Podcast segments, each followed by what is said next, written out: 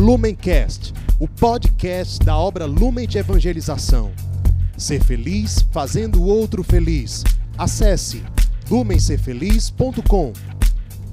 Olá, você está no Palavra Encarnada, um programa diário da obra Lumen, onde nós podemos meditar o Evangelho do dia à luz desse carisma que Deus nos confiou e assim deixarmos que a palavra de Deus se encarne, se faça concreta na nossa vida.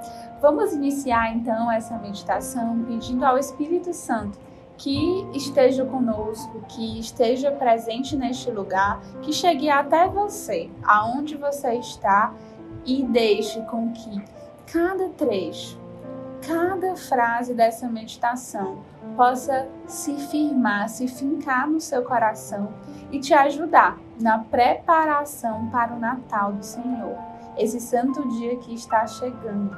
E que hoje seja tempo de conversão, de mudança de rota, de santificação. Que Maria nos ajude nesse, nessa disposta missão de nos colocarmos a serviço e deixarmos o Verbo se encarnar em nós. Ave Maria, cheia de graça, o Senhor é convosco. Bendita sois vós entre as mulheres, bendito é o fruto do vosso ventre, Jesus. Santa Maria, Mãe de Deus, rogai por nós, pecadores, agora e na hora de nossa morte. Amém. O evangelho de hoje se encontra em São Lucas, capítulo 1, dos versículos de 39 a 45.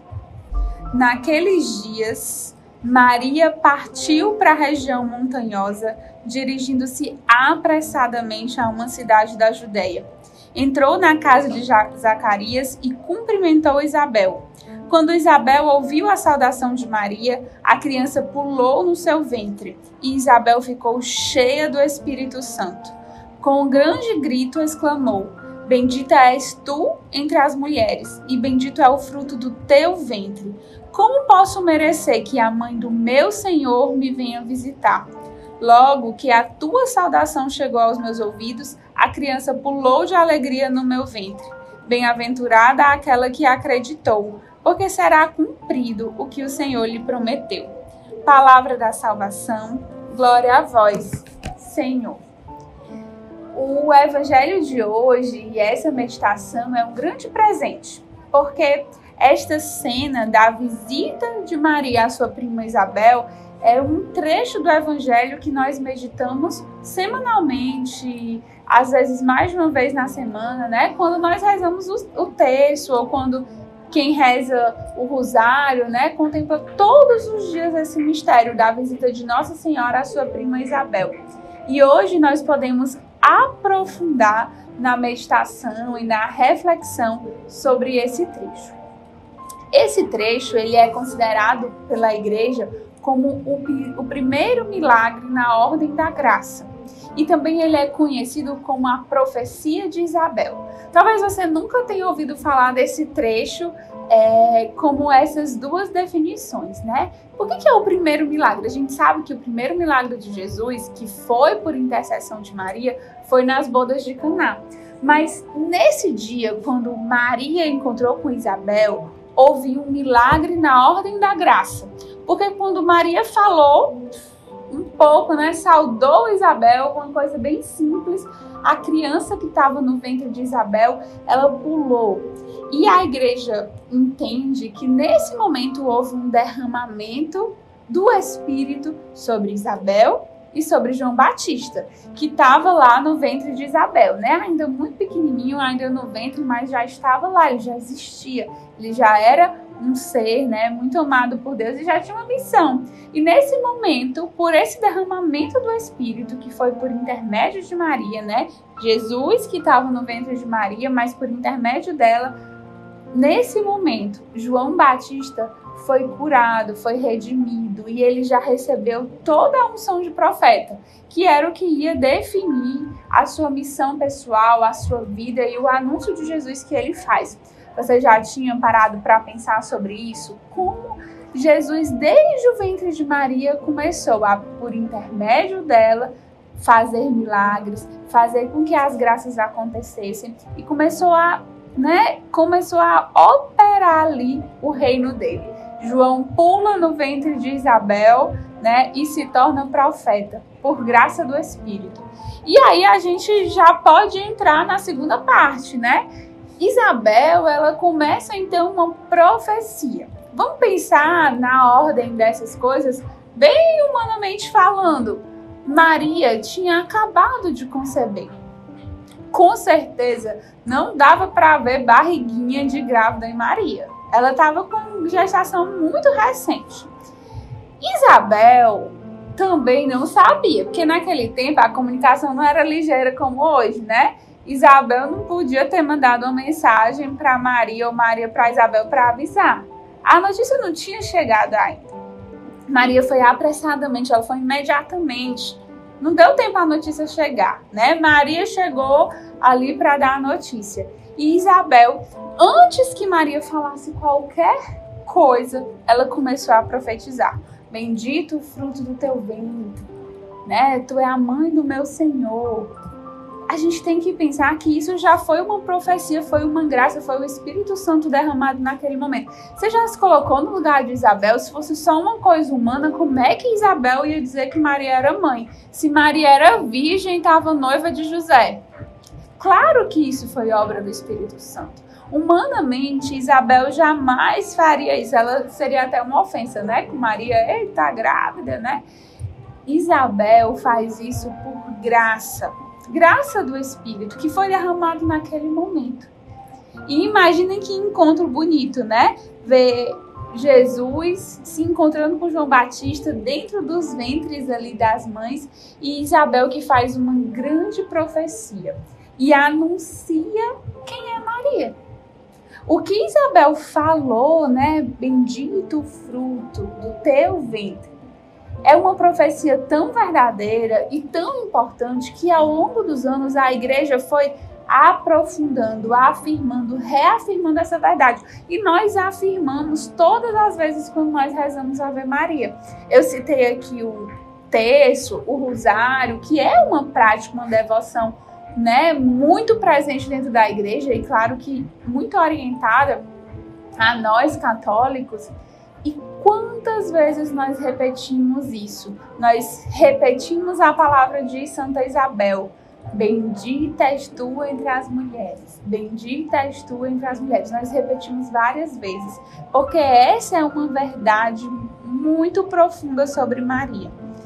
Né? Ela é bem-aventurada. E Isabel complementa, né, dizendo assim: Bem-aventurada aquela que acreditou. Porque Maria foi o ser humano que mais teve fé no mundo. A maior fé de todas é a fé de Maria. Porque dentre os seres humanos, o maior era Jesus. Mas Jesus era Deus. Jesus não precisava acreditar em nada, né? Ele já sabia de todas as coisas. Mas Maria, dos seres humanos, foi a que teve maior fé, que acreditou, que acolheu a palavra de Deus e se fez servo. Ela aceitou a vontade de Deus, ela aceitou conceber, ela aceitou ser a mãe de Jesus, mesmo sem saber como as coisas se dariam, e recebendo essa grande notícia, né, que foi com certeza impactante para Maria, ela sai apressadamente e se coloca em serviço. Essa é uma fé madura, uma fé que acredita na promessa antes de ter provas de como é que essa promessa ia se cumprir, acredita na promessa e sem nem pensar em si, se coloca a serviço do outro. Uma fé que sai apressadamente para cuidar dos mais necessitados, que acolhe a missão pessoal que Deus lhe dá e sai a serviço. Então, o convite que o evangelho de hoje nos faz é um convite para que nós peçamos a graça de ter uma fé como a fé da Virgem Maria, uma fé que é sensível para ouvir o que Deus quer nos falar, para ouvir os anúncios e que recebendo uma missão pessoal acolhe essa missão mas se coloca a serviço. A nossa missão pessoal não é para nos encher de orgulho, de vaidade, mas é para nos colocar em serviço. Como ela, que sai apressadamente para ajudar Isabel nos cuidados com a sua gestação, Isabel que era idosa, Isabel que ia passar por momentos né, difíceis da gravidez, precisaria de ajuda e Maria se coloca a serviço. E essa é a fé. E nós estamos hoje há pouquíssimos dias do Natal, onde nós teremos a graça né, de viver o mistério do nascimento de Jesus mais uma vez. E como é que nós nos colocamos diante dessa situação? Vamos pedir fé, muita fé, e a intercessão de Maria, para que nós tenhamos essa fé madura, capaz de acolher e de se colocar em serviço.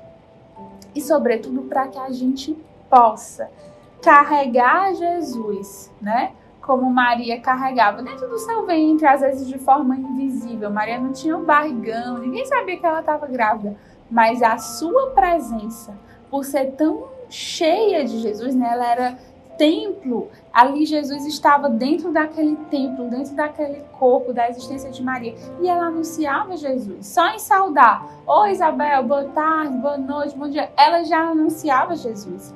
Quiséramos nós que a nossa vida fosse assim, que em cada palavra a gente anunciasse Jesus.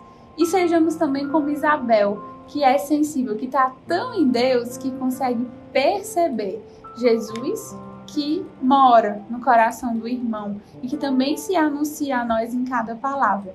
Que esse tempo do advento nos prepare para reconhecer Jesus que já vive em nós e Jesus que vive nos nossos irmãos, especialmente nos mais necessitados. E assim a gente possa se colocar a serviço com fé, com parresia, com ousadia e, claro, com essa devoção filial a Maria que faz de nós comunidade com toda a igreja.